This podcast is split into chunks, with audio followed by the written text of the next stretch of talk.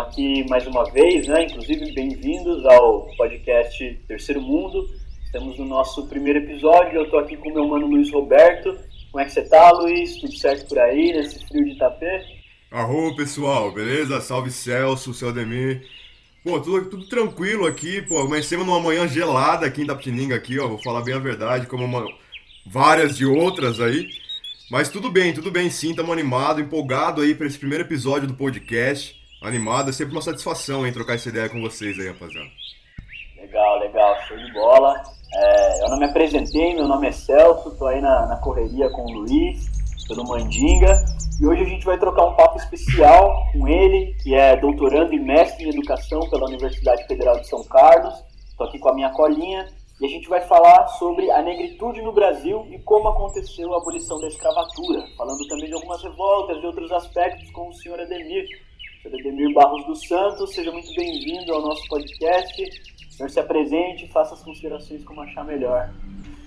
Olá, povo, muito obrigado pelo convite. Eu sinto assim muito orgulhoso mesmo de estar com vocês, de poder é, participar, né? De participar e fazer também o meu jabazinho, claro. Com certeza. porque, porque eu sou, além, além de ser esse doutorando e mestre e tal na academia, eu estou na academia, mas eu sou do mundo, né? Eu sou, antes de mais nada, um viciado, aficionado e, e sei lá o que mais em, em, negritudes e africanidades. Essa é a minha vida.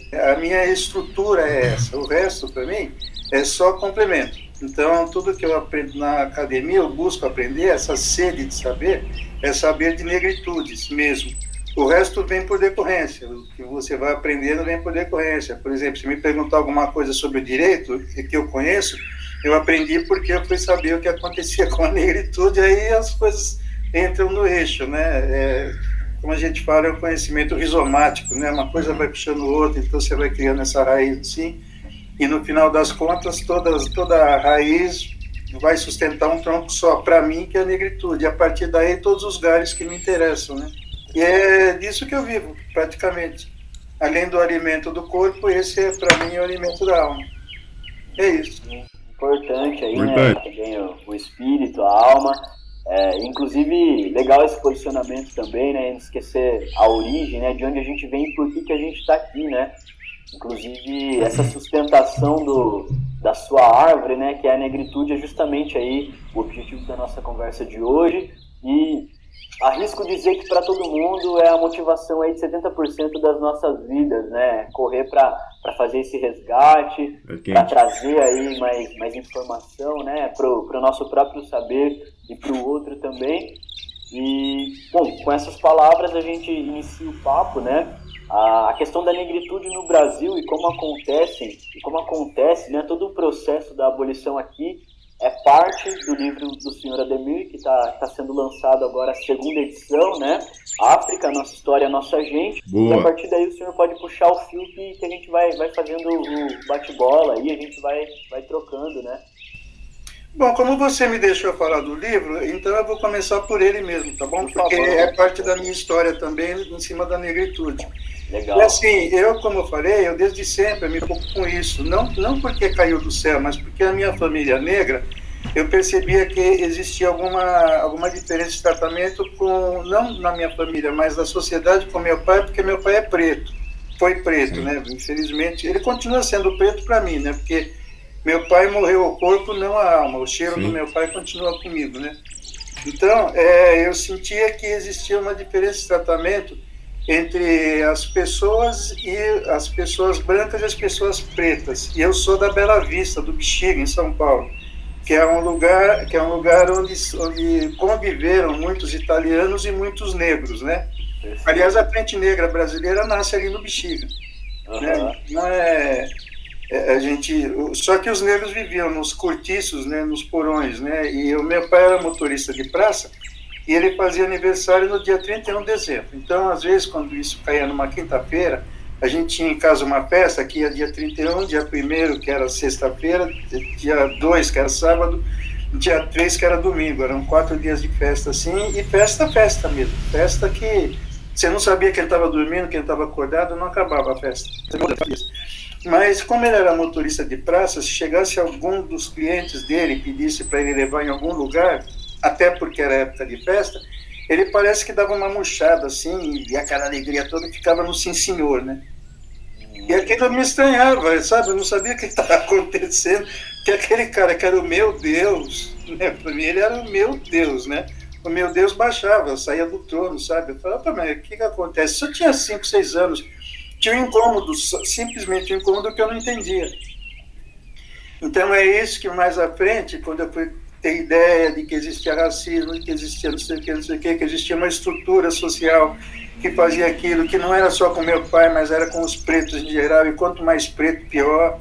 Quando, conforme eu fui entendendo isso, esse incômodo foi crescendo, e eu procurando compreender cada vez mais, que é o que eu faço ainda hoje. Ainda não consigo dizer assim, não, é isso, isso, isso, isso. Não. Esse conhecimento acho que vai ser eterno, vai ser para sempre, pelo menos a minha curiosidade.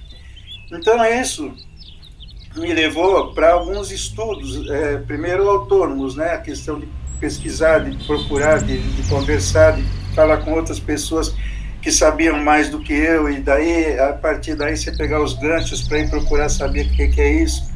Na época não tinha internet, tinha nada, mas tinha livro, aí lia pra caramba, lia pra caramba, eu tinha um vício de leitura mesmo, eu não conseguia ficar sem ler, sabe?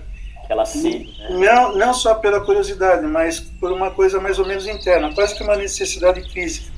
Eu ainda brincava, eu dizia assim que eu só não lia papel higiênico sujo porque fedia, o resto eu lia. Mas se deixar. Vai Mas era verdade, rapaz, eu lia bula de remédio, vê se é brincadeira, cara maluco. É. bula de remédio, mas eu lia bula de remédio, sem problema nenhum. Mas, e... mas é isso porque minha mãe ela era enfermeira e às vezes ela, ela passava a noite né, trabalhando. E aí ela chegava em casa de dia que ia dormir. E tinha eu para ela cuidar. Eu tinha quatro anos de idade, vamos dizer assim, três, quatro anos de idade.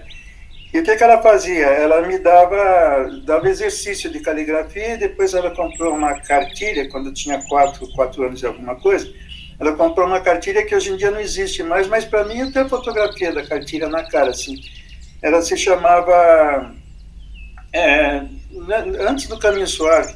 É uma outra cartilha, agora eu esqueci o nome dela, mas eu lembro uma hora dessa, se eu lembrar eu, eu retorno. E ela tinha assim, na capa ela tinha cinco, tinha uma, uma mão assim. E aqui estava escrito A, E, I, O, U. Cartilha do Povo chamava. Sim. Então, ela começou a me ensinar a, pelo menos, conhecer aquelas letras, porque ela lia muito jornal. Ela lia o Diário da Noite e gozado no jeito dela ler que era da última página para dentro. Ah. Então ela passava para mim exercício de caligrafia para ela poder dormir. E me de, jogava o jornal lá e mandava ficar assinalando as letras do jornal, a, uhum. as vogais. E depois ela veio evoluindo, me ensinando a ler. Mas não porque ela queria que eu lesse, ela que queria dormir. E aí aproveitava para eu poder uhum. ler. Então eu peguei esse vício, cara, sabe? Peguei esse vício assim. E aí, quando eu me percebi, eu estava muito lendo muito, muitas coisas da negritude, e isso foi me dando um cabedal, né, um certo cabedal de coisas. E aí, já mais velho, eu fui para. Eu consegui é, ir à USP, porque ia ter um, uma, uma matéria que ia ser apresentada pelo Cabenguele Munanga, que aquela, aquela altura do campeonato já era um dos meus ídolos, né? Então eu fui. E Isso depois, na adolescência já, mais ou menos? Mais para frente até, mais que foi frente. onde eu encontrei o caminho. Aí uma bagagem, mas era uma bagagem toda fragmentada, né? Era ah, fragmentada. Sim. Eu já tinha passado por algumas outras, alguns outros estudos, porque eu sou formado em outras coisas, a minha formação mesmo é muito empresarial, eu sou administrador de empresas, sou hum. contador. Mas isso pra, era questão de, de, de, ter emprego e poder viver. Sim. Não era meu gosto, nada disso. Paixão, eu alguma coisa que eu pudesse trabalhar com isso, ganhar dinheiro e pagar comida. Era é. essa história. Nada de prazer, entendeu? Sim, pode crer. E o prazer era sabe, fazer esse negócio da negritude mesmo. Pau, pau, pau, pau. Então aí eu acabei indo lá para a USP fazer esse curso com o KB e, e tinha muito material para a gente estudar. Muito material que ele dava. Então eu achei que pô, agora eu peguei o material, agora eu tenho. Agora eu sei onde é que eu vou. E continuei, eu tinha largado aqui em Sorocaba, eu tinha, tinha largado, tinha terminado né, o, a questão de, de administração de empresa. Então eu voltei para fazer ciências contábeis e aí eu soube que nós tínhamos o núcleo de cultura afro-brasileira. E que esse núcleo de cultura afro-brasileira, que é da onde eu acabei conhecendo o Celso, sim, sim. e só 20 e poucos anos atrás, né, esse núcleo, eu soube que ele existia, e fui participar, e eu trazia esse cabedal desse estudo da vida inteira, e mais esse material que eu pegava e estava continuando pegando na USP. Uma vez por semana eu ia na USP, porque aí eu comecei a além do, do KB, fazer os outros cursos, né? Tanto uhum. é que eu acabei lá é, aprovado para fazer mestrado em História Social. E acabei não fazendo também, mas fiz alguma coisa. E o que acontece lá na USP é que dá matéria, alguns professores que tanto é, dão aula na história social, quanto na sociologia, quanto na antropologia, que aliás é a, a, a especialidade do Cabenguele. Então eu comecei a passar na mão de muita gente que sabia muita coisa sobre negritude e eu pegando muito material. Eu tive lá, por exemplo, Maria Luísa é, Tuti Carneiro, famosa.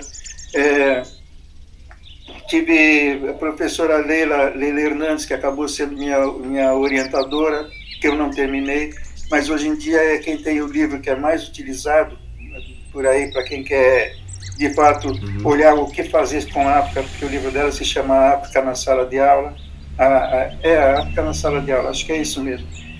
E passei na mão de um monte de outras pessoas, cara. Wilson Nascimento, Wilson Nascimento Barbosa, e gente desse, desse naipe, sabe, além do Cabenguele também, o pessoal lá do, do Centro de Estudos Africanos, e aí eu vi coletando material. Então, o que acontece no CAB? Quando a gente tinha as reuniões, apareciam esses assuntos, eu tinha, tinha conhecimento do assunto e dava meus palpites. Então, o pessoal começou a pedir que eu desse curso, que eu desse algum curso. Eu não tinha a mínima ideia, a mínima noção disso, né? Eles falaram, ah, mas você conhece da África, não sei o que, não sei o que, você tem que fazer um curso, tem que fazer um curso, e aí veio encher, encher, encher o saco.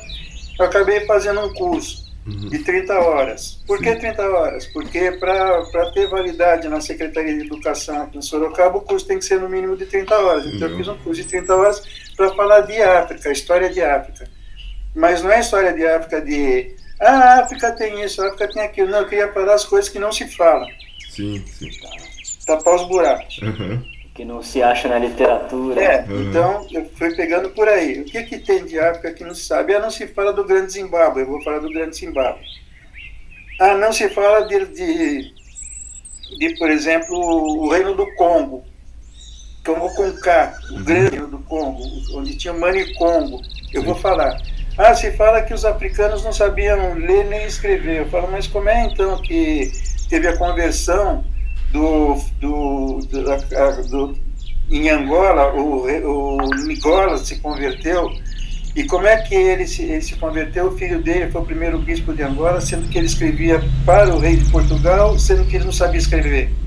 Então começa, começou a ter essas coisas, né? Então vamos ver como é que isso acontece. Como é que a rainha Zinga foi falar com os portugueses e falou num português fluente e fez um acordo e se, e se converteu diante dos portugueses, sendo que ela não sabia falar português.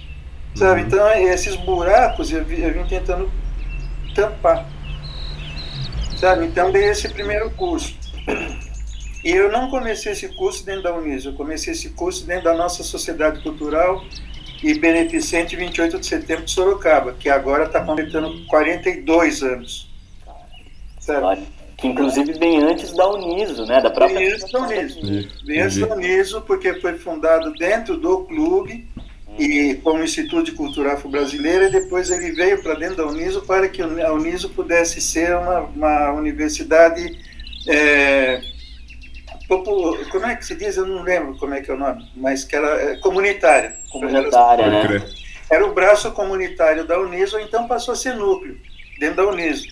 Então, eu vinha, eu já era do 28 de setembro, comecei a dar esse curso lá dentro do 28 de setembro. E como o núcleo estava dentro da Uniso, A Uniso viu, achou que o curso tinha alguma, alguma potência e certificou esse primeiro curso. Então, nesse primeiro foram 50, 50, 50 e poucas pessoas certificadas como curso de extensão da Uniso.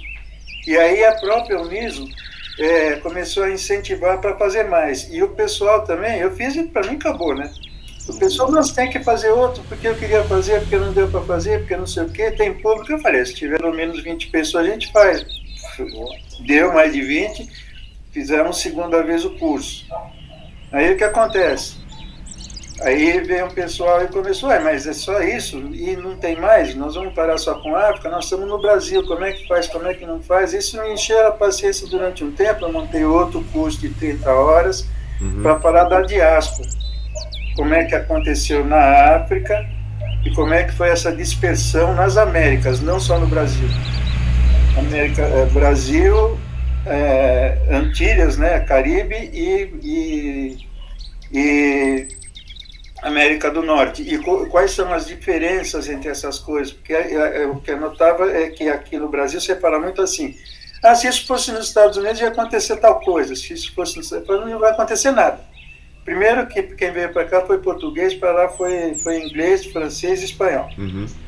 Primeiro que quem veio para cá foi o povo banto. Os Yorubá vieram no fim uhum. das coisas. O, ali da, da Baixa Guiné vieram no fim. Veio os Alçá, veio Yorubá, veio Fula, veio esse, esse, esse povo todo. Mas o grande foco é Yorubá, que veio para cá, mas isso é no fim, é 1800, não é, uhum. não é 1500. Então para cá veio muito banto. E para, para os Estados Unidos, veio muita gente, ao contrário, veio muita gente da Alta e Baixa Guiné. Então, são outras culturas africanas uhum. que deram de encontro com outras culturas europeias. Sim. E aqui nesse meio você teve essa mistura, porque na, na América Central você teve tanto inglês quanto francês. E trazendo gente tanto banto quanto, quanto da, da, da Baixa Guiné, que eles falavam Rio da Guiné a Baixa Guiné, que estão ali de Guiné-Bissau, por ali afora. Eu falei, então tem diferença também. E isso gerou o segundo curso. Aí o pessoal falou, ah, mas agora, agora eu quero saber da gente e nós. Aí veio, e veio, e veio, eu falei, uhum. tá bom. Mais um pouco. Vou montando outro curso. Montei o curso do que aconteceu aqui no Brasil em si. Esses cursos, eles são, são complementares, mas não interdependentes, até pelo formato que veio acontecendo. Então Entendi. alguém pode fazer um curso só e depois fazer outro tal, todos de 30 horas. E alguma, alguma, alguns deles eu repeti algumas vezes porque o pessoal vinha pedindo também. Aí o que acontece? Acontece que um pessoal lá de Salto, pessoal certo. de Salto, eles, ele, que tinha feito algum desses cursos, eles tiveram contato com o pessoal da, da Fundação Palmares. Não, não sei se esse pessoal já era da Fundação Palmares, mas acabou na Fundação Palmares. E esse pessoal veio dizer que existia a possibilidade de lançamento de livros financiados pela Fundação Palmares, isso aqui, isso aqui, isso aqui. E eu não tinha nem ideia de livro. Entendeu? Nesse, neste curso tinha um, um, rapaz que admiro demais mesmo, que é o Zé Roberto é radialista, amicíssimo mesmo, já tinha me levado em salto para dar algumas palestras, coisas que valem, e ao mesmo tempo também tinha a editora, que acabou sendo a editora do meu livro, que eu tinha conhecido aqui em Sorocaba, quando eles fundaram uma associação de escritores, certo. umas outras coisas que eu escrevia. E essa associação não deu certo, mas nós continuamos com amizade. Então, o Zé Roberto falou para a minha atual editora, olha, mas tem um livro do Ademir, ela uhum. me perguntou: você tem a livro? Eu falei: não tenho. O que eu tenho são esse material aqui que foi escrito para o curso, porque eu fazia as apostilas né, para o pessoal. Ah, sim. Então eu tinha tudo escrito. Sabe? É, cada, cada apostila com mais ou menos 30, 40 páginas dava para um mês de duas aulas. Ok. E a cada duas aulas eu trocava de apostila, e são 30 horas. Então tinha aí cada, cada curso umas 90 páginas, mais ou menos, o que vai dar 180, 200 tal. Ela falou, então, a gente... Ah, é um livro, né, de fato. Então, ela falou, junta isso num livro, né? Eu uhum. falei, tá bom, vou juntar.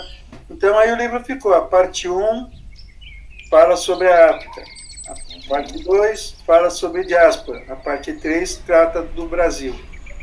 E isso é o livro. Mas aí, o que acontece? Quando você está escrevendo um livro, não adianta pegar as apostilas e ficar juntando. Aí você tem que dar uma consistência nela, você tem que olhar, Isso. tem que ver o que falta, o que não falta. A pessoa não está no curso, eu não estou explicando mais, ela vai ler sozinha. Uhum. Então tem que dar uma enriquecida nessa coisa toda, explicar, fazer uma apresentação explicando o que aconteceu, como não aconteceu, qual é a compilação desse livro. Uhum. E esse livro foi aprovado pela Fundação Palmares.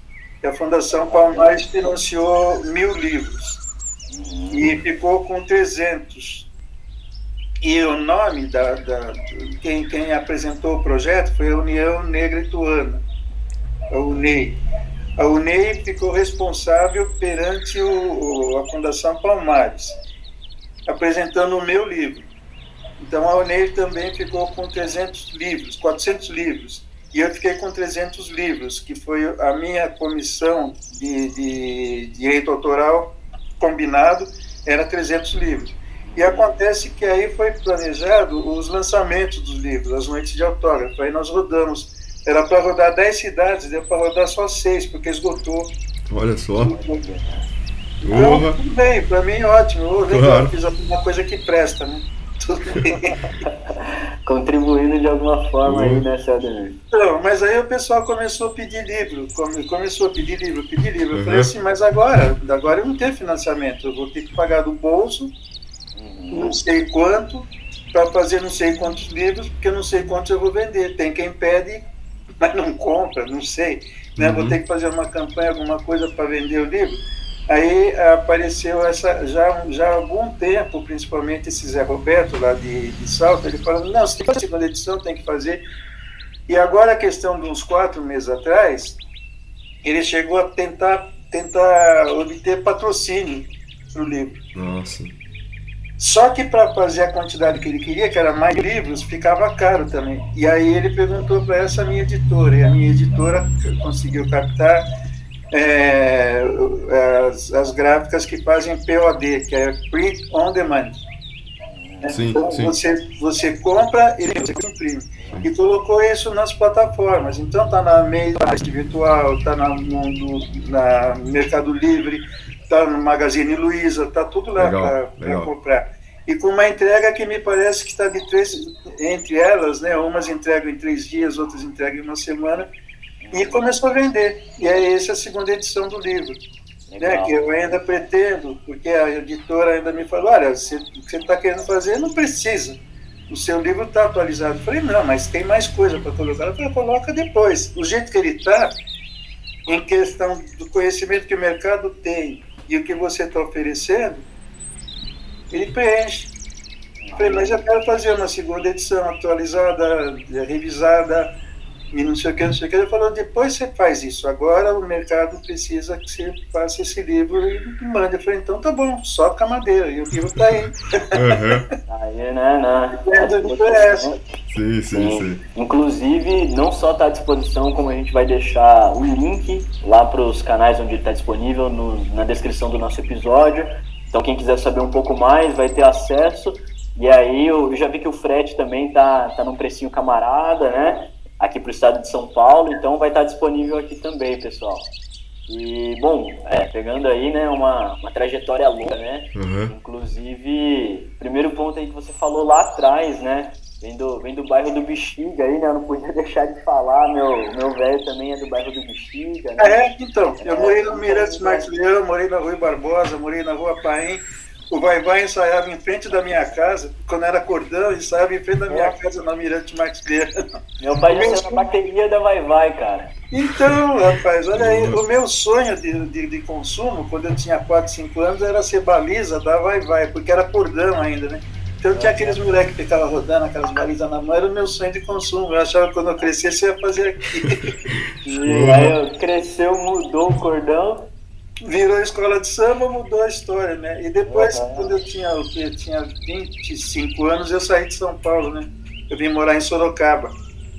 Entendi. E aí que começa aí toda a trajetória, inclusive da montagem dos cursos. Né? Isso mesmo. Mas teve a área da Vai Vai que se formava na minha casa, né? Quando eu morava em São Paulo, ainda na, no Itaim Bibi, tinha a área que, que era comandada lá da minha casa, né? Ah, lá escolhia as roupas, não sei o que, não sei o que, mas eu não, não, não saía para desfilar. Eu ah. casei cedo também, né? Entendi, entendi. Ah, mas a própria escola tem muita história aí, né? Ali no bairro do Bexiga, aos arredores também.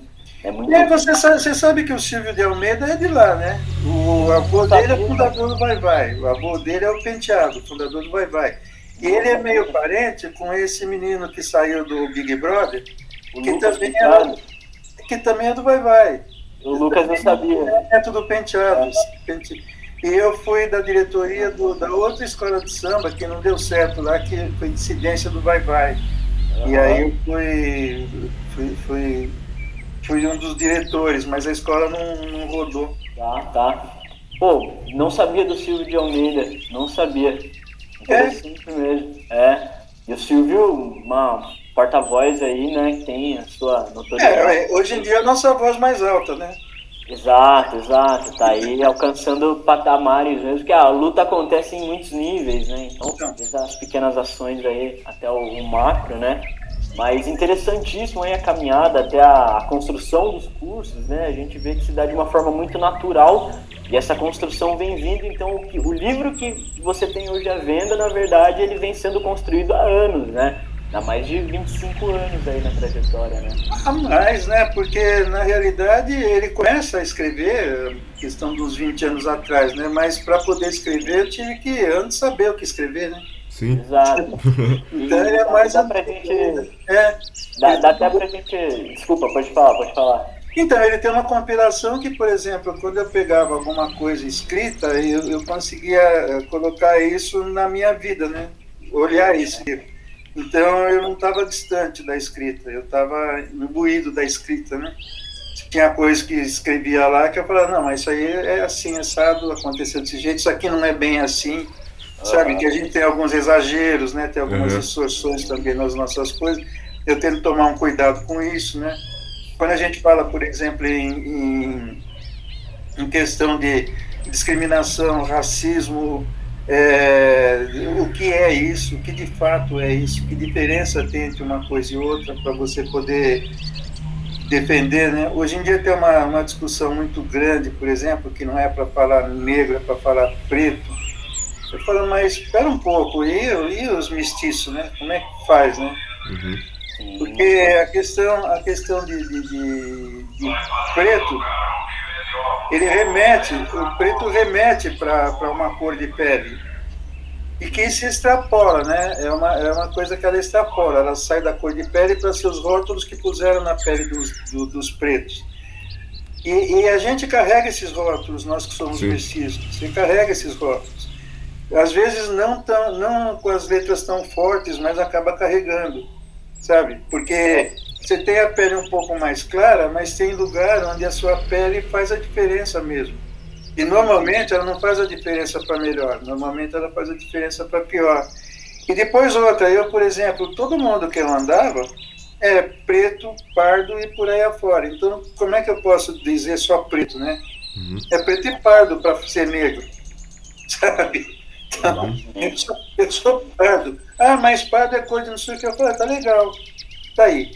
Ah, o meu nome, meu nome, é, quando eu faço ficção, é de mulato. Ah, mas você fala mulato, mulato é estéreo. Eu falo, beleza, eu tenho cinco filhos, não tá falando de mim. Tá? Não uhum. sou estéreo. É filho de, é filho de, de, de, de burro, de burro com, com égua. Com eu nunca vi minha mãe dar coice e nunca vi meu pai puxar carroça. Então eu não sou também. Eu sou uhum. mulato e acabou. Entendeu? É. Sabe, tá tudo certo, pra mim, sou negro, pronto, sabe? E, e, então você tem, tem que assumir algumas coisas, né? Nem Pode que às vezes você tenha que ter, ter enfrentamentos, né? Mas ninguém está brigando com ninguém, ninguém vai matar ninguém. Quem quiser achar que está errado de eu ser de mulata, pode achar, tá tranquilo. Dentro da minha alma eu sei que eu sou, entendeu? E para mim tá tudo certo. É melhor do que o senhor mesmo para se definir, né? Para para se entender, né? Oh, aí sim, agora sim, saúde. Ó. saiu agora. Ó, oh, cara, aí sim. Quem Ele saiu não, chegou, né? É. Exato. Mas assim, é, essa é uma discussão sim que existe, né? Essa questão do, do é tom da pele, né?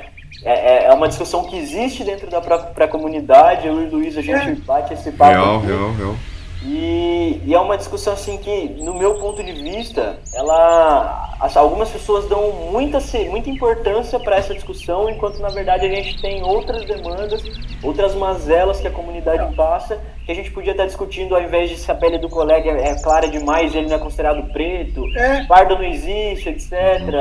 É, para mim mais importantes, né, para discutir. E negro não é cor de pele, é cor de alma, de sentimento, sabe? Onde, onde você se encaixa. Vivência. Eu tenho, eu tenho, tanto amigo branco, cara, mas branco de branco, não é, não é branco porque tá com a pele clara, não é branco porque é branco. O cara nasceu branco, filho de português, filho de alemão, filho de, de, de, de judeu, filho de japonês. Uhum. E às vezes esses caras me dão uma série de, de informações, sabe, porque tão perto, tão próximo. O pessoal que eu mais conheço aqui que, que, que vai ao Cafundó, assim, se entrega de alma, são brancos sabe? O cara que mais difunde trabalho meu, que é, que é professor na FATEC, ele é branco e diz que ele, ele, ele se acha, ele, assim, não muito profundamente, mas ele diz que ele tem descendência judaica. Eu tinha o que, quando eu estava no, no ginásio, os, os, meus maiores amigos eram o pessoal da, da Cooperativa Agrícola de Cotia, que é formado só de japonês. Andava aquele monte de japonês e eu. Não tinha nada contra isso. Sim. Quando eu vim para cá, que eu vim fazer administração de empresa, a mesma coisa. Teve algumas festas dos japoneses aqui em Sorocaba que eu era o único não japonês, e minha esposa. Eu não tenho nada contra, sabe? Eu, te, eu tenho contra a pessoa. Você Sim. não é porque você é negro que é bonzinho, e não é porque é branco que é ruim. Uhum. Sabe, a pessoa tem algumas coisas. Você tem, por exemplo, você quer procurar a história do negro aqui em Sorocaba, você necessariamente vai passar pelos livros do Carlos Cavalheiro que é brancão, filho de português, mais alto que eu, branco de branco. Ele não é, não é meio branco, ele é branco porque é branco, nunca passou um crioulo nem na porta da casa dele, acho. Dependendo de onde ele mora, provavelmente. Então, mas é, mas é o cara que é amicíssimo, amicíssimo. Aparece uma coisa contribui, né? onde, ele, onde ele vai participar, que eu posso participar, ele me avisa, a gente participa junto. Sim. Sabe? Agora vou eu ser racista?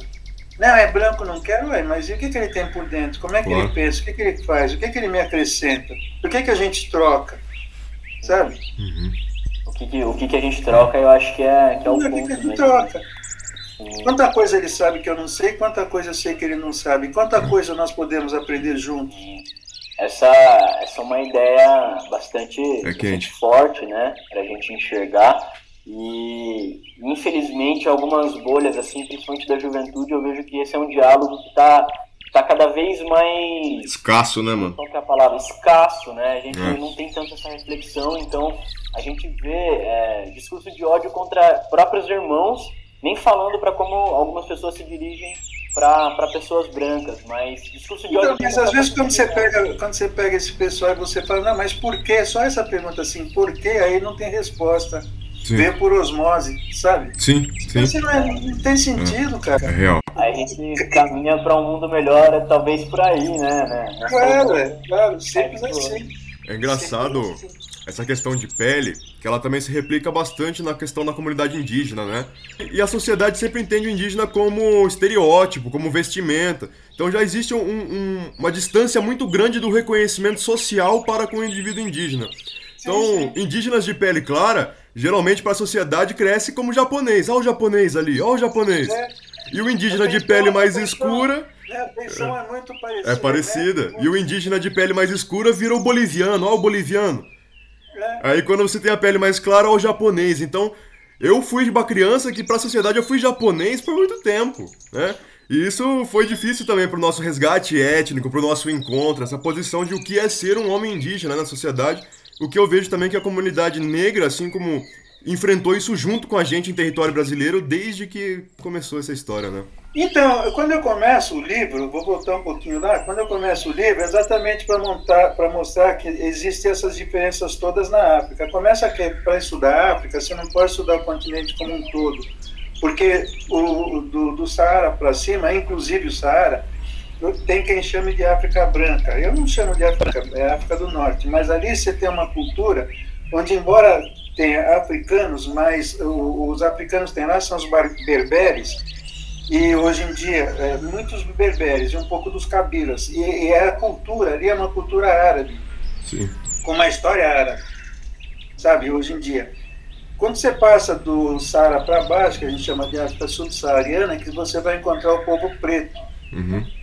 Entre esses pretos, você vai ter pelo menos quatro fenótipos totalmente diferentes. Sim. Se você, se você for comparar, por exemplo, um angolano com, com um eritreu, egípcio ou coisa que vale, você já percebe a cor de pele totalmente diferente, o, o tipo físico. Uhum. Traço, né? Aí quando você entra na cultura é mais diferente ainda, embora Sim. tenha traços muito iguais. Tem traços, os pilares dessas culturas, eles são muito iguais. Sim. Eu acredito, e estou estudando isso exatamente nesse momento, eu acredito que existe uma difusão da cultura egípcia que, que, passou pela África inteira e isso é possível através do Rio Nilo, mas não vou entrar nesse detalhe aqui agora, tá bom? Okay. Porque é longo e eu não, não terminei esse estudo, vou começar a falar besteira. Tá certo, certo. Talvez não besteira, mas não vou, não vou estar com toda a segurança que eu gosto de tratar as coisas, né? E depois, quando você vai ver os idiomas também, as famílias idiomáticas também são diferentes. Sabe? Você tem uma, uma família uma família que ela é, é, que era que era só existe em Madagascar e tem quem não sabe que Madagascar fica na África. Uhum.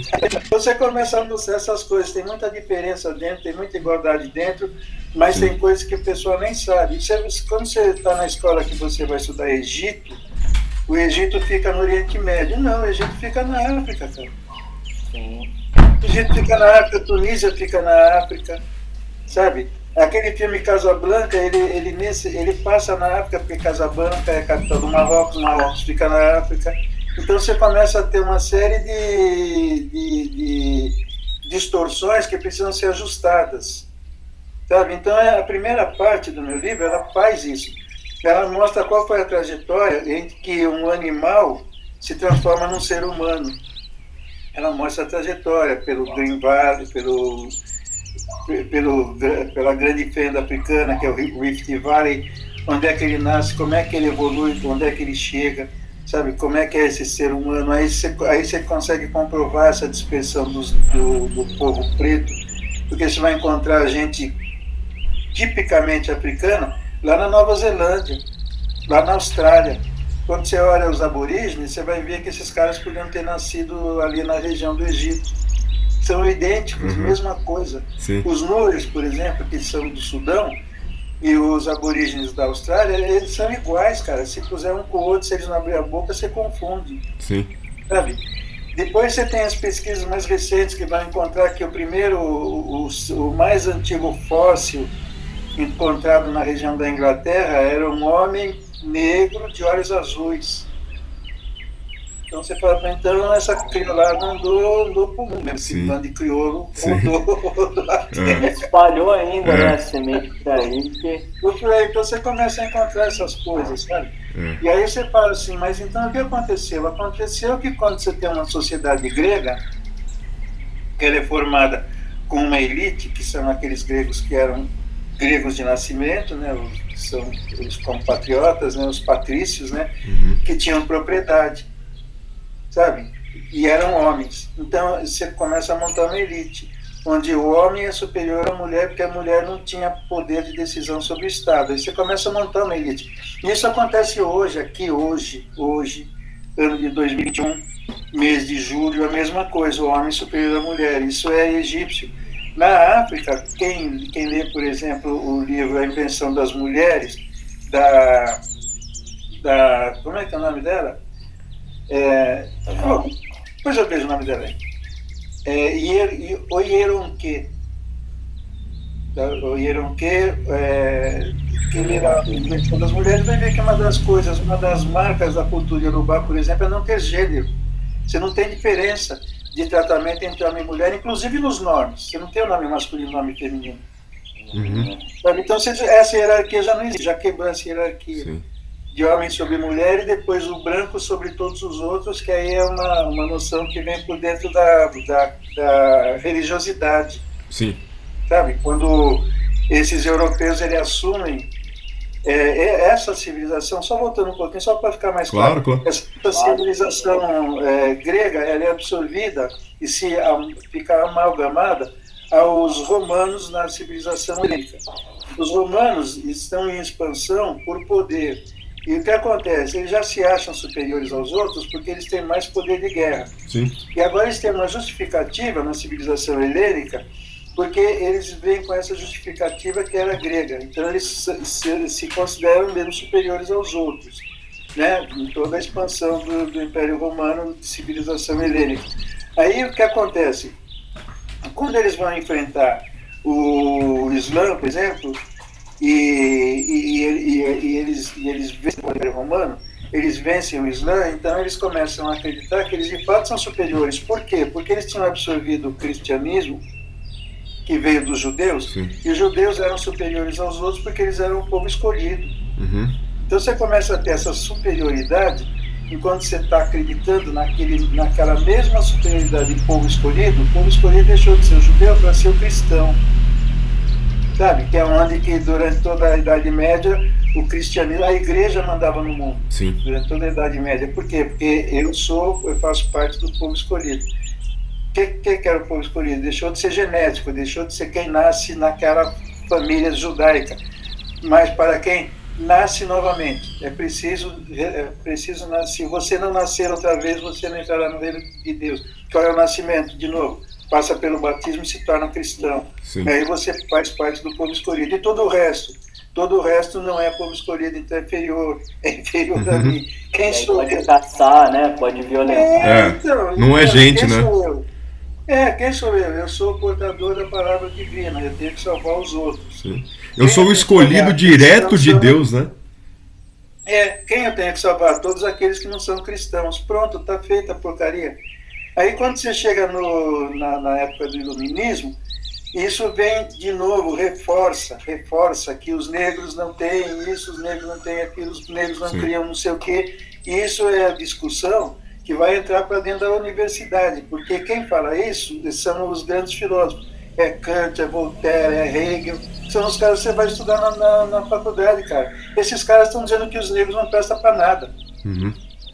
Isso é escrito por eles, Sim. não é invenção. Está escrito por eles, entendeu? Voltaire, a mesma coisa. Aí você é, vê... é a mentalidade da literatura e da ciência, né, na verdade. Então, e, ele, e, e, e, toda a história da África é apagada, é rasurada, é jogada no lixo, sabe?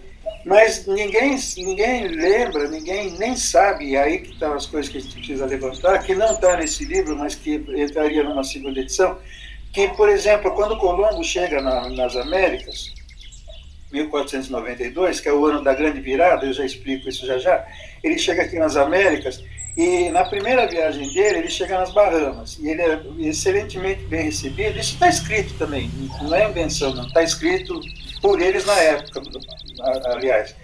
Ele chega nas Bahamas, ele é excelentemente bem recebido pelos índios Tainos, que é uma, uma subdivisão dos Arawaks. Então ele é excelentemente bem recebido e ele diz assim: os índios estão lá nus por sinal, porque não precisa de roupa, né? Solão daquele, não precisa de roupa, né? Uhum. Não tem, nunca passou na cabeça que precisava se proteger do frio, porque não tem frio. Sim. Uhum. Então pronto, né? E eles vêm chegar aqueles caras com roupa e saindo do mar, para eles são deuses que chegaram. Então eles recebem aquilo com uma festa imensa, porque os deuses chegaram, não sei o quê, não sei o quê. E e Colombo, nessa brincadeira toda, Colombo manda carta para a Espanha dizendo assim, que eles são tão cordatos que com 50 homens é possível dominá-los. Olha a brincadeira. Uhum. O cara acabou de chegar, de ser bem recebido, sabe? É, veio, uma, veio, uma visita, né? veio uma visita na sua casa, veio uma visita na sua casa, e a visita fala assim, esses caras receberam a gente tão bem que a gente pode tomar conta da casa uhum. deles. É o que eles fizeram. Uhum. É o que eles fizeram. Dizimaram os índios daqui Sabe, a, a partir daí, quem chegou para cá? Chegou Cortez, chegou Pizarro, acabaram com, com os Incas, acabaram com os, com os Aztecas, acabaram com os Maias, acabaram com os Toltecas. E aqui no Brasil a gente ainda está tentando terminar de matar os nossos índios, né? que agora, hoje em dia, está lá no Congresso uma, um projeto de lei que vai acabar com a demarcação das terras indígenas e vai para os índios não sei aonde, sabe? Uhum. Quer dizer, receberam, receberam aqui Cabral e todo mundo a mesma coisa. chegaram aqui os visitantes, bem recebidos da mesma forma, tanto é que você tem o desenho lá da primeira missa, todos os índios lá aceitando aqueles caras todos, e, e o que acontece meio, meio milênio depois é que a gente quer que os índios se danem. Sim. Não é isso? Oficialmente. E o que aconteceu na África foi a mesma coisa. Uhum. Em 1442, eles chegam na África como decorrência da guerra contra os mouros. A gente pode, se der tempo, depois entrar um pouco mais nesse detalhe. Mas como decorrência da terra, das guerras sobre os mouros, eles chegam pelas mãos, instigados, praticamente obrigados pelo infante Dom Henrique, eles chegam na foz do rio Senegal e comprovam que ali existe ouro. Então eles começam a tentar dominar ali para ter, ter dinheiro, ter financiamento, ter ouro suficiente para pagar os próprios exércitos para combater os mouros que estavam na, no sul da, da Península Ibérica. Então, eles vêm e vão para lá e vão brigando, e vão deixando de brigar, e vão brigando, e vão deixando de brigar, e quando chega em, em 1444, que vai fazer é, aniversário agora, dia 8, 8 de agosto de 1444, eles, eles vendem no Algarve, lá, em, lá na cidade de Lagos, no Algarve, eles levam para lá 235 negros que foram capturados na ilha Arguin, que hoje em dia é, é ali na Mauritânia. Sim. Eles capturaram lá, mas capturaram como retaliação de guerra, porque antes eles tinham descido para lá e tinham apanhado muito. uhum.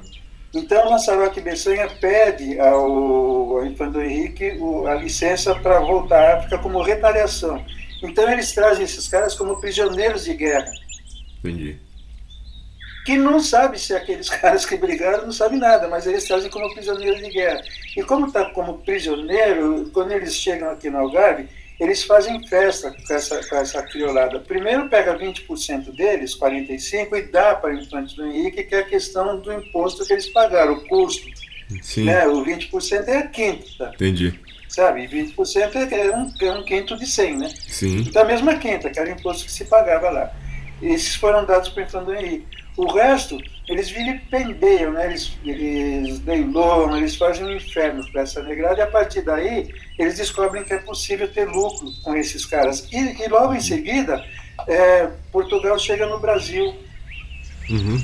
Portugal chega no Brasil e aí aqui nas Américas todas você começa a precisar de mão de obra para desenvolver a indústria que depois vai se tornar na indústria celular, que é o primeiro a primeira semente do novo, do novo capitalismo o, o, o comércio triangular. Sim. Ou seja, a Europa financia e consome a produção de produtos que é feito nas Américas com mão de obra africana. Uhum. Você começa a ter uma grande indústria.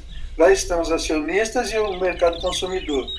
Os operários estão na África e a, e a fábrica está nas Américas. Sim.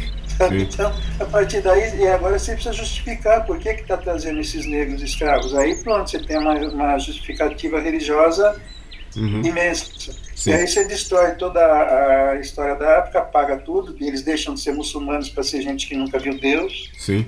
Os que não eram muçulmanos também, como não são cristãos, têm que ser tirados da convivência com o demônio, porque a pele preta prova que eles não, não receberam luz, luz divina. Uhum. Sabe?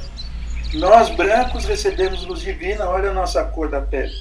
Uhum. Aqueles americanos não são tão brancos quanto a gente, receberam luz divina, mas menos do que a gente. Então eles precisam ser ensinados. Eles, eles, a alma deles é como se eles fossem crianças. Isso tudo é escrito por uhum. eles mesmos. E aquele povo que está lá na, na, África, eles são pretos, eles não receberam luz divina nenhuma, eles têm que ser tirados de lá para sair do convivência com o demônio. E aí a gente tem que catequizá-los, salvar a alma deles. Nem que tenha que arrancar o couro para salvar a alma. E está uhum. tá justificada a escravidão. Sim. E aí, a início da escravidão é essa. Sim, e aí você tem a, uma chancela aí, né, por meio da religião e toda uma sociedade que apoia, um é. Estado que gerencia tudo isso, né?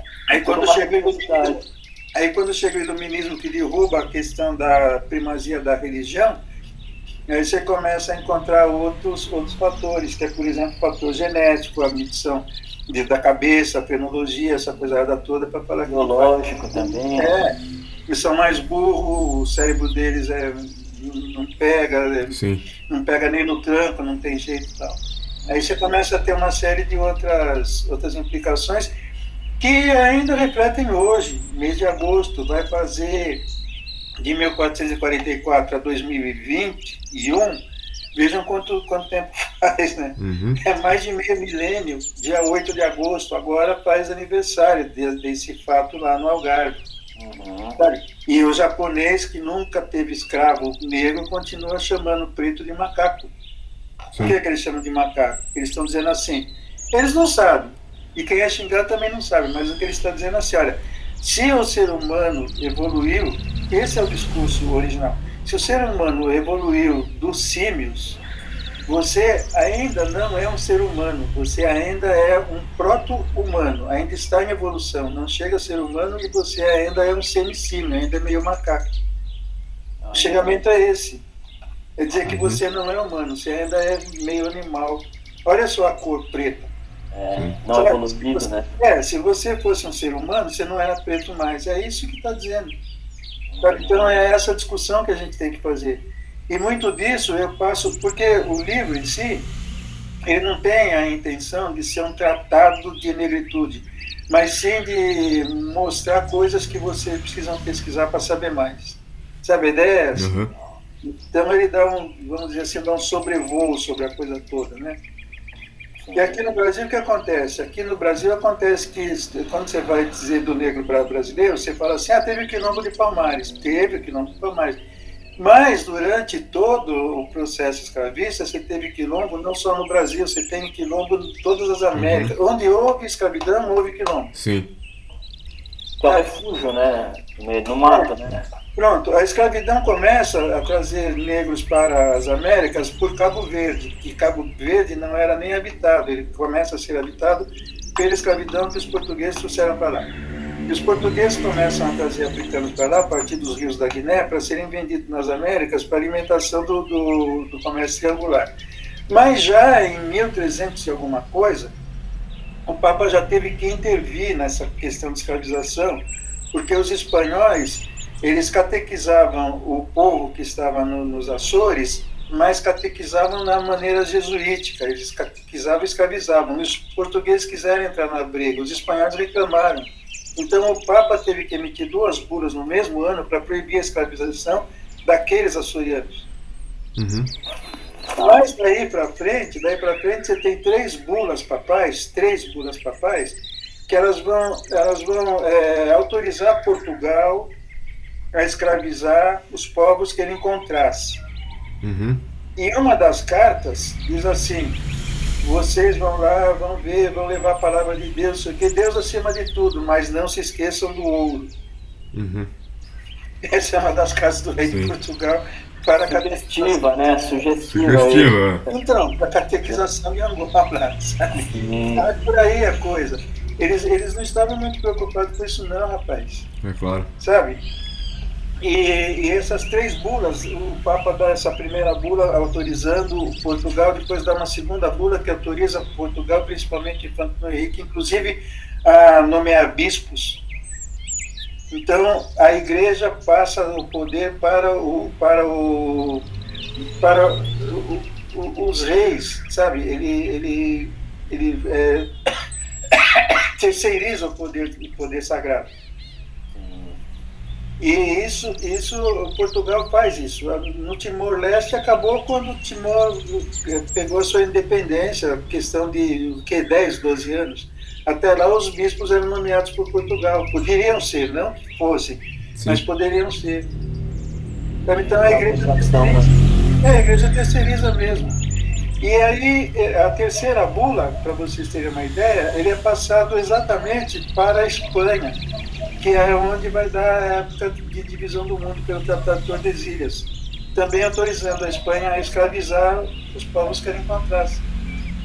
O ano de 1492, que eu falei antes para vocês, é assim: no dia 31 de janeiro de 1492, é feita o acordo entre, entre os reis católicos e os muçulmanos que ocupavam o sul da, da Península Ibérica na, na cidade de Granada, que era o último reduto ainda governado pelos muçulmanos. Eles faziam um acordo. Então, os muçulmanos saem dali. Chama-se Reconquista. Durante 700 anos em que os muçulmanos estiveram lá, a Espanha foi chamada de Espanha das três religiões, porque os muçulmanos mandavam, mas eles passavam aos judeus o cuidado das finanças e aos, e aos católicos o cuidado com a administração. Então não tinha conflito religioso em si. Até porque o Alcorão manda proteger os outros povos das religiões reveladas. O Alcorão determina que os muçulmanos devem proteger os judeus e os cristãos, cobrando uma taxa de proteção, que se chama Dima. Uhum. E, o, e esses, esses judeus e esses cristãos eles chamavam de Dimi, que pertencem também à religião que foi revelada, a primeira revelada aos judeus pelo próprio Deus, a segunda revelada pelo Filho de Deus, que é o cristianismo, e a terceira revelada pelo anjo Gabriel pela boca, do, pela boca de Maomé. Então, são reveladas. O próprio sagrado disse que não tinha que ser religião. Mas aí, quando, quando tem essa, essa expulsão dos judeus, os reis católicos acham que lá na Espanha você tem que ter uma só religião, um só idioma e uma só nação. E essa nação é a nação de pele branca, católica. Uhum. Tem que ser isso. Sim. Eles expulsam, os, os judeus expulsam o, os, os muçulmanos. Os judeus vêm para Portugal depois são expulsos de Portugal por uma outra questão, questão de casamento da família dele, seis anos depois. Esse ano de 1492, então ele dispara esse processo. Em março, em 31 de março, é, eles, eles, fazem, eles fazem essa expulsão que eu disse para vocês. Em janeiro, faz o acordo, em 31 de março faz a expulsão, e em outubro, Cristóvão Colombo chega nas Américas. Então você tem esse ano de 1492 fazendo toda essa modificação, essa alteração toda. E isso vai repetir nas bulas papais que vão autorizar a escravidão. Entendeu? Então, é esse, esse conjunto de coisas, se você não olhar no conjunto, parece que algum dia alguém chegou para o Papa e falou assim: oh, vamos dividir o mundo no meio? Vamos. Ah, então mete uma linha aqui, ó, uhum. aqui, a gente fez um acordo aqui na cidade de Tordesilhas, esse pedaço é dos espanhóis, esse pedaço aqui é dos portugueses, acabou a brincadeira, cara. Mas você tem toda uma história para ser contada, para ser contextualizada, que senão não, não tem sentido. Até chegar na assinatura do tratado tem Até chegar naquilo e até chegar na imposição da escravidão sobre os africanos trazidos para as Américas. Sim. Senão você não consegue compor isso, entendeu? É. Então, aqui no Brasil, você tem essa história dos quilombos todos, não sei o quê, mas não só, né? Você tem esses quilombos, mas você tem uma série de outras questões de resistência, Sim. que a gente chama de petit marronage, grand marronage e depois as, as guerras mesmo. A petit marronage, que se fala em francês, né, é a pequena resistência, né? Uhum. Essa pequena resistência era aquele negócio de fazer mal feito, da cozinheira fazer a comida mal feita ou pôr veneno sim. na cozinha. Sim, sim sabe? Uhum. É a questão da, da, daquela escrava doméstica saber os segredos da sua dona. Sim. Então ela poder fazer chantagem. É a questão daquele cara que é o cocheiro do dono dele, ele sabe os segredos do, do seu cocheiro, ele sabe o idioma porque ele tem que aprender para poder conviver com o cocheiro, Sim. ele escuta as fofocas. Ele está na cidade, ele pode tratar com os outros cocheiros as suas revoltas, sim, as sim. suas pequenas greves. Então, essas são as pequenas resistências. As grandes resistências são as greves em si que eles faziam. Então, por exemplo, aqui em Sorocaba, Sorocaba no Iperó, você teve aqui, por exemplo, na, durante a guerra da, do Paraguai, a siderúrgica, né? Você tem essa siderúrgica aqui e essa siderúrgica, ela era quem, quem conhecia, quem sabia tratar isso, eram os africanos, porque porque tinha conhecimento de metalurgia. Uhum. Então, quando chegava aqui, às vezes que tinha uma encomenda grande, ainda para a questão de fazer bala, de canhão, essa coisa toda, eles falavam, eu não vou fazer não, cara. Ou você faz isso, isso, isso, isso, isso para a gente, então pode matar todo mundo, mas em compensação você não vai ter bala para guerra. E agora, como é que faz? Uhum. então você tinha esse tipo, assim, de, de contraposição, sabe? Sim, sim. Na, na, nas fazendas a mesma coisa, essas, essas pequenas greves que forçavam, por exemplo, o dono a dar para eles é, uma semana, por exemplo, para cuidar das próprias ocas e por aí afora. Essa é a pequena marronagem. Depois você vai ter, de fato, de fato, os próprios quilombos, né? Sim, sim. E aí é questão de enfrentamento. Sim, sim. E os próprios quilombos também são mal estudados, porque no final, da, no final da, dessa ideia de quilombagem, você tem os quilombos, tanto quilombos urbanos quanto os quilombos que todo mundo sabia que tinha quilombo, mas não podia atacar, principalmente no Jabaquara, uhum. né, aqui em São Paulo, e no Leblon, aí no Rio de Janeiro. Sim. Isso também não é visto são os quilombos é, revolucionários, né, abolicionistas. Eles eram conhecidos, os quilombos. Quilombo do Catucá também, pouco lembrado, né? É. No norte é, do Brasil. Essa questão aqui do Vale do Ribeira, quanto, quanto quilombo tem por aqui? Sim, sim. A, o próprio Palmares, né, que é o mais conhecido, ele ainda tem os seus mistérios, né? A gente, a gente hoje sabe que na verdade ele era um conjunto de 12 quilombos e não só um, né? É, então, que eles chamavam de mocambo, né? Cada quilombo daquele chamavam de mocambo. Existe uma, uma ideia no, entre os africanos que é uma outra sociedade, né? uma, outra, uma outra forma de vida. Então, é, as questões não são resolvidas por maioria, elas são resolvidas por consenso. Então, quando você tem uma questão para ser feita que precisa resolver por consenso, mas um grupo não não consegue entrar naquele consenso, eles às vezes eles se separam em dois grupos, um grupo que acha isso, um grupo que torce para o Corinthians e outro grupo que torce para o Palmeiras. Uhum. Eles se separam. Mas, se, mas o, grupo que se separa, ele continua pertencendo àquele grupo maior. Sim. E, inclusive, é, dispondo do, do que for necessário para a sua sobrevivência daquele grupo maior. Inclusive com soldados para guerra, se for o caso. Sim. Então eles não se tornam inimigos, eles se tornam complementares. Sim, sim. E isso que deve ter acontecido em Palmares. Outra coisa, quando você tem uma liderança forte, mas surge uma outra liderança forte. Então também, próprio Palmares, então olha, você também não tem motivo de você ficar subordinado a mim, sendo que você tem condição de tocar o seu próprio grupo. Vai lá, acha o seu lugar, acha não sei o quê e pronto. Então o quilombo do macaco, que era o principal, ele era como se fosse uma chefia. Que isso também acontecia lá entre os Yorubá.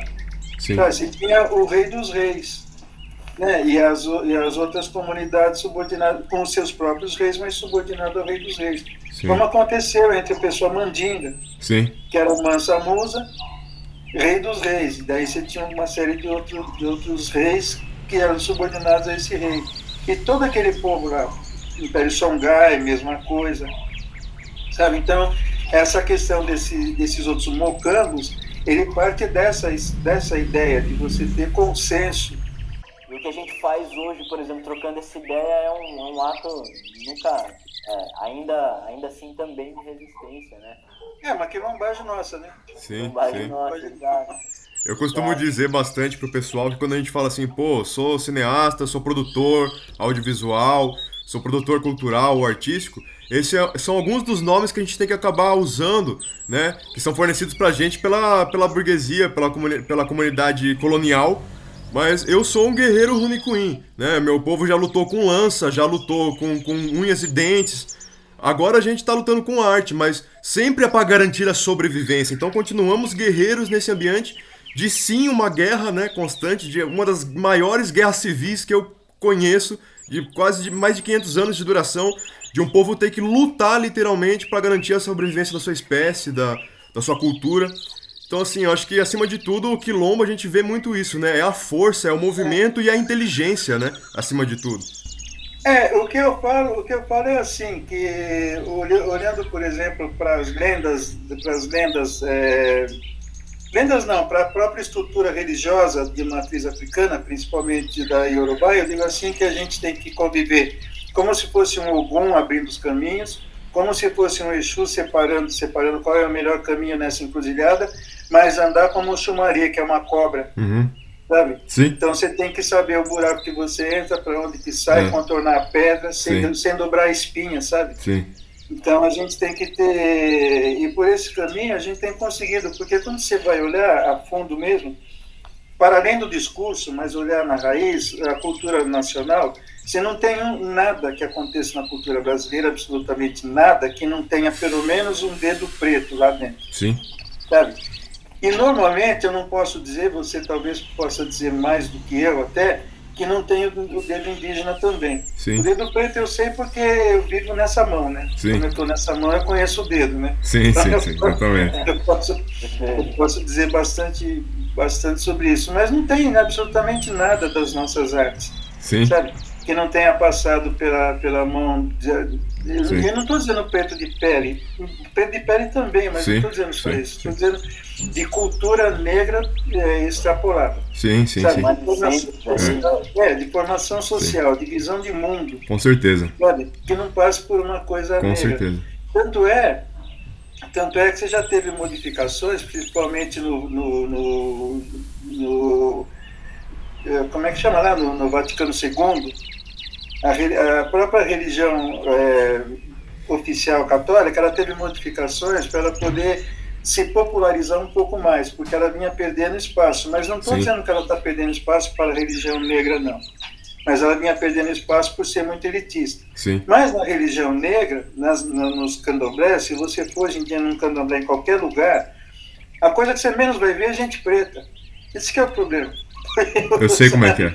Os outros, os outros começam a entender que existe uma religiosidade diferente, uma religiosidade de comunidade, de, de coparticipação, sabe? Sim, Existe uma outra visão de coisa, Sim, sim. onde o sexo não é olhado, nem a tendência sexual, onde você vai ter pai de santo que é homossexual. Aí o nego fala assim, mas como é que vocês aceitam esse povo aí dentro? Eu falo, não, não é que a gente aceita, é que é o único lugar que aceita. Então, eh, sabe, Uhum. religião é Sim. isso, meu filho. sim, sim. Religião é isso. separação, né? Sabe, tudo que você dizer que, que você não aceita o outro ser humano como ele é, deixou de ser o- o- a mensagem de Cristo, é. Exatamente. Deixou de ser a mensagem, deixou de ser a mensagem judaica, deixou de ser a mensagem de Cristo, deixou de ser a mensagem islâmica, Sim, porque não tem isso. Você tem na prática, na prática, o Islã pode condenar não sei o quê, pode dar mulher não sei o quê, não sei o quê. Mas o país, o país mais muçulmano do mundo é a Indonésia. Lá você não vê a mulherada andando de burca. Sabe? Então, sim, você tem, você tem visões diferentes da mesma coisa, sabe? Não é, não é a religião em si, é a interpretação da religião. A questão não é o cristianismo, mas é os cristãos.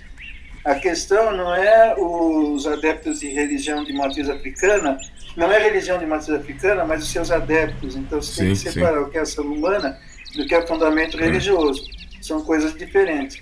E quando você vai hoje, que eu estava dizendo dessa penetração da cultura negra, quando você vai hoje ver a religiosidade de matriz africana, você tem muito branco dentro dessa religiosidade. sim, Em compensação, você vai na, na religiosidade hoje em dia neopentecostal, você vê muito Sim. negro lá dentro, porque você tem uma ideia, principalmente, tem uma ideia, mas aqui eu estou especulando, você tem uma ideia de teologia da prosperidade, entendeu? uhum, sim, sim, Você sim. tem uma outra ideia. Você você tem a ideia de que vocês lá na sua religião se adoram o demônio. O demônio não existe na religião de matriz africana. Exatamente.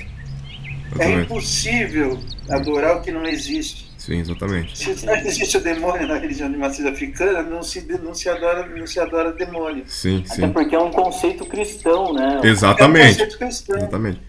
É um conceito fundante, é um conceito fundante das religiões reveladas, porque o fundamento dessas religiões é que existiu uma criatura de Deus que se rebelou contra Deus. O que fica difícil da gente compreender na nossa compreensão humana, que eu sempre digo que é o limite, as, você tem muitas religiões, porque o limite humano da compreensão do divino é o limite da compreensão humana. Sim, Exato, Simples assim. Exato. Então você tem uma coisa que é difícil compreender, que é um Deus que ele é onipotente, ele é onisciente, ele fez uma criatura que ele não sabia sendo onisciente e que não pôde fazer nada sendo onipotente e essa criatura se rebela contra ele e se transforma no Satanás. Sabe, fica meio incongruente, mas sabe-se lá, né? De repente é assim mesmo. A gente que não consegue compreender. Mas se for assim, ainda tá tudo bem, que, que ele perdoa e aí arrependeu, tá com ele, né? É. Então tá tudo bem, tá certo, É. tá tudo em paz, né? tá tudo em paz, né? Eu Ah, percebo- tá. Eu percebo muito essas questões culturais através da perspectiva é, da- dos cultos de Jurema, por exemplo, né, que eu venho muito dessa origem do catimbó. É, tem uma, uma escolaridade muito grande também nos candomblés, né? Sou Ogã, de terreiro, mais de 10 anos, né? Meu pai é babalorixá, minha mãe também. E, inclusive temos um núcleo Eu cultural. Ah, sim, então. O Celso comentou comigo. O Celso comentou comigo, então, pô, já falei, estamos em casa, irmão de santo, a gente sabe como é. é. Inclusive, temos um núcleo cultural de tradições ancestrais aqui em Tapetininga, onde realizamos essa vivência carimbó, né, dos cultos de Jurema. E a gente vê muito essa, essa questão, e inclusive percebendo que com toda certeza o Brasil, culturalmente, ele é sim um país afro-indígena, né? É, isso é in, in, indiscutível, tanto pelaquela questão que, principalmente nós da comunidade indígena, é, a gente não consegue ver, depois de um marco histórico, a, uma separação da comunidade negra da comunidade indígena durante um certo período de tempo no Brasil. Porque ambas foram necessárias para. Enfim, isso é, é uma conversa que a gente pode ir muito mais longe, né? Mas é uma, uma simbologia que eu sempre trago para explicar essa, essa cara brasileira que é afro-indígena é, na nossa música, na nossa arte, é que o negro, não, quando ele veio de África para cá, ele não trouxe o tambor, né? Então ele bateu, mas batucou no couro do índio. Então aí começa toda a história brasileira, que em algum momento deixou de ser história africana ou deixou de ser história 100% tupi ou 100% yawanawá, ou que, e passou a ser uma história carimbó, ou, ou chame de história brasileira, né? Quando nasce a cultura 100% brasileira, que não é uma cultura europeia, né? É uma cultura que nasce em contexto de quilombo ou em contexto de senzala com a miscigenação das principais fontes culturais africanas e indígenas aqui no Brasil, né? A partir do livro do Darcy Ribeiro, que, que é o povo brasileiro, que existe uma distinção, né? Uhum. O Darcy Ribeiro ele diz que o povo brasileiro foi formado dessas três matrizes, mas que as três matrizes perderam as suas as suas é, fundamentações sociais e por isso formou um povo novo. Sim, formou um povo novo, sem dúvida nenhuma. Mas não da forma que Darcy Ribeiro diz, eu, eu acho. Sim. Por quê? Porque você teve o, o fluxo dos índios e dos negros por dentro do Brasil, eles pouco se encontraram. Então, quando eles conseguiram se encontrar, mesmo que é mais ou menos na altura do centro do Brasil, nós estamos por volta de 1700, 1800. E aí sim você tem uma amálgama. Sim. Entendeu? A partir dali você tem uma, um florescimento de uma outra cultura que é a nossa cultura, mas que essa nossa cultura brasileira, ela não é, ela não é é, amalgamada com a cultura europeia. A cultura europeia se altera em cima disso, mas continua tentando manter ainda hoje a sua hegemonia e, e, e, fechando a tampa individualidade, né? Essa cultura brasileira, tipicamente brasileira, flore. Né? Isso, isso. Eu digo que aquele navio negreiro que atravessava o Atlântico, ele agora é um navio fantasma, mas continua existindo. Sim. Por quê? Porque o, os escravizadores, os descendentes dos escravizadores, sem perceber, não estou pondo a culpa em seu ninguém, mas eles continuam é, fazendo sua festa no convés da sociedade, continuam saltitantes e brincando lá em cima. E nós, os africanos, continuamos no porão da sociedade sem que nos deixem sair, uhum. sabe? E quando a gente sai, tem que sair a, a troco de muita pancada. Sim. o navio negreiro continua, só que agora ele é um navio negreiro virtual. Esse navio negreiro agora se chama Sociedade Brasileira. Sim. Exato. E, e ainda fazendo um complemento em cima da sua metáfora, né? Nesse, né, nessa parte de baixo do navio, o que cai para a gente são as migalhas, né? São as migalhas no sentido mercado de trabalho, a própria alimentação, né? Tudo isso dentro dessa comunidade colonial, né? Eu acho termo que o Luiz falou também é, muito importante a gente entender e usar, né? Claro, então, claro. É, é como eu disse, ainda estão tentando matar o resto dos nossos índios, né? Sim. E não só dos índios também, né? A gente vê um genocídio da população preta, periférica também, todo dia, né? Queima roupa. É... Esse, esse genocídio ele é tão antigo, tão antigo, tão oficial, tão. É, inclusive o Silvio de Almeida para racismo estrutural, eu acho que vai além, ele é estruturante. Porque quando você coloca alguma coisa que pode combater o estrutural, esse estrutural dá a volta. Sim, Ele continua Isso. fazendo outras coisas, sabe? Então ele continua mudando as estruturas, ele continua muito ativo, esse racismo. Então, o que acontece é que, por mais que você consiga é, colocar as coisas em pratos limpos, essa, essa ideia de subalternidade, ela vai lá e suja os pratos, sabe?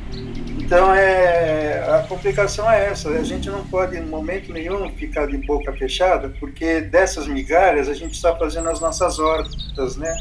Sim. E essas nossas hortas estão dando os nossos frutos e a gente tem que aproveitar esses frutos, é, por menores que eles sejam, mas eles nos alimentam mesmo.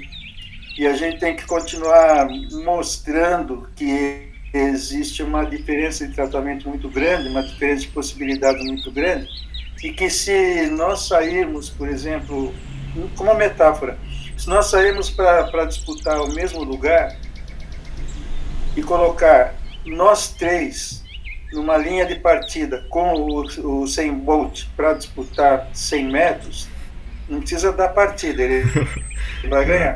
É, Essa é a branquitude. Uhum. Para poder equalizar, ou você amarra a perna dele ou me dá uma bicicletinha, que é. pelo menos equaliza. Essa bicicletinha que se chama corda.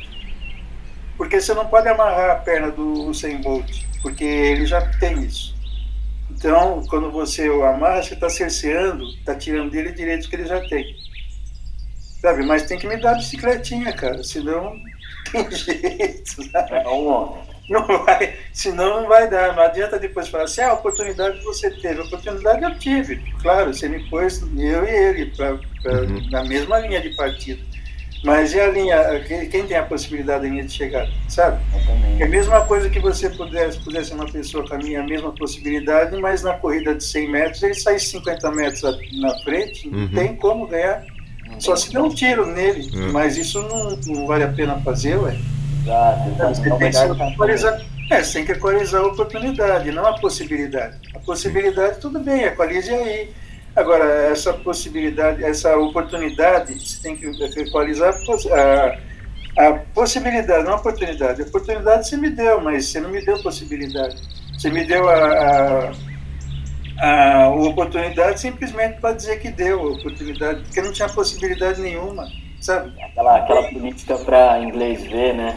É, é, é só para dizer, olha, nós fizemos lá. Então eu tenho, inclusive, esse cuidado. Às vezes nos dão algumas oportunidades e colocam gente nossa que não está preparada, vamos dizer assim, para aquilo, né? Sim.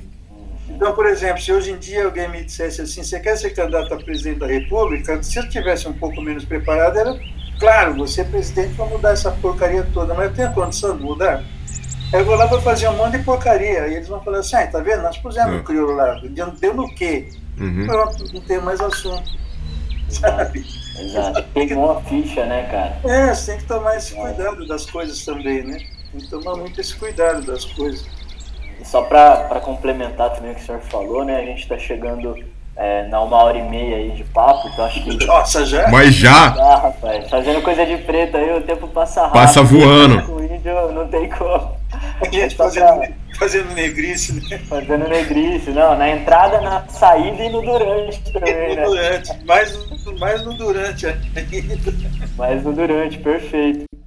E assim, só para pegar aí né, o fio da meada que o senhor comentou das cotas, né, é, é, importante a gente debater esse assunto.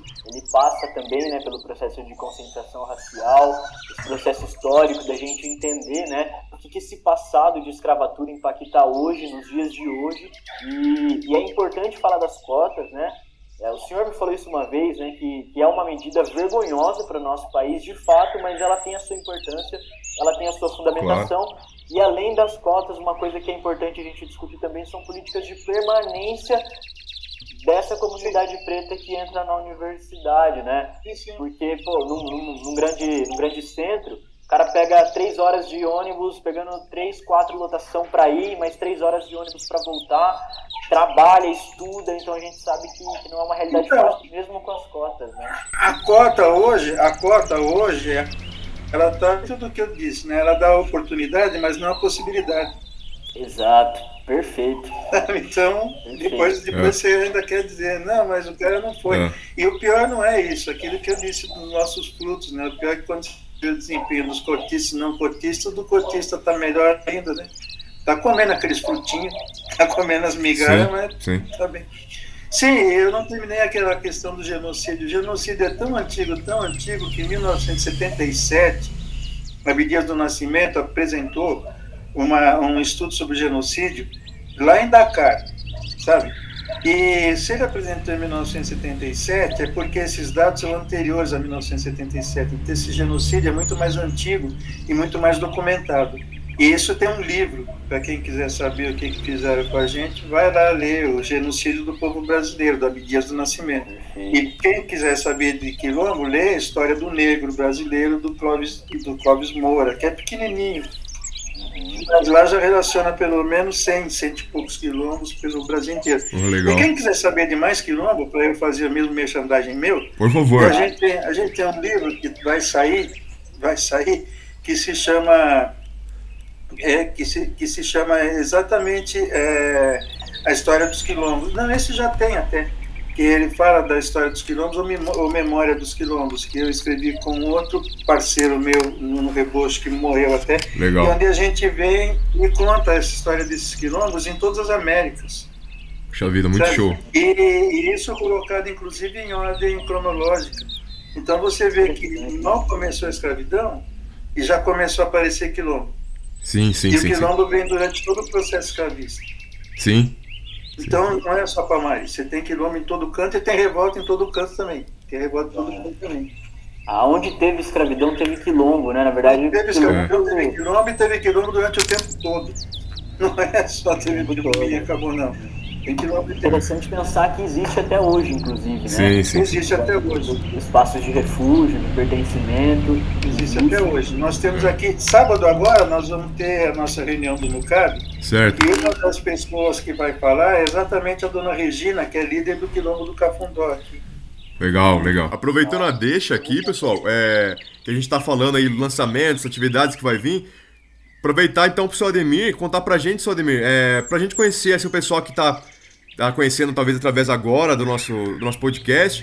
Para conhecer mais aí do seu trabalho, o que está acontecendo, ficar por dentro, suas redes sociais, o senhor quer passar para a gente aí, reforçar para a gente?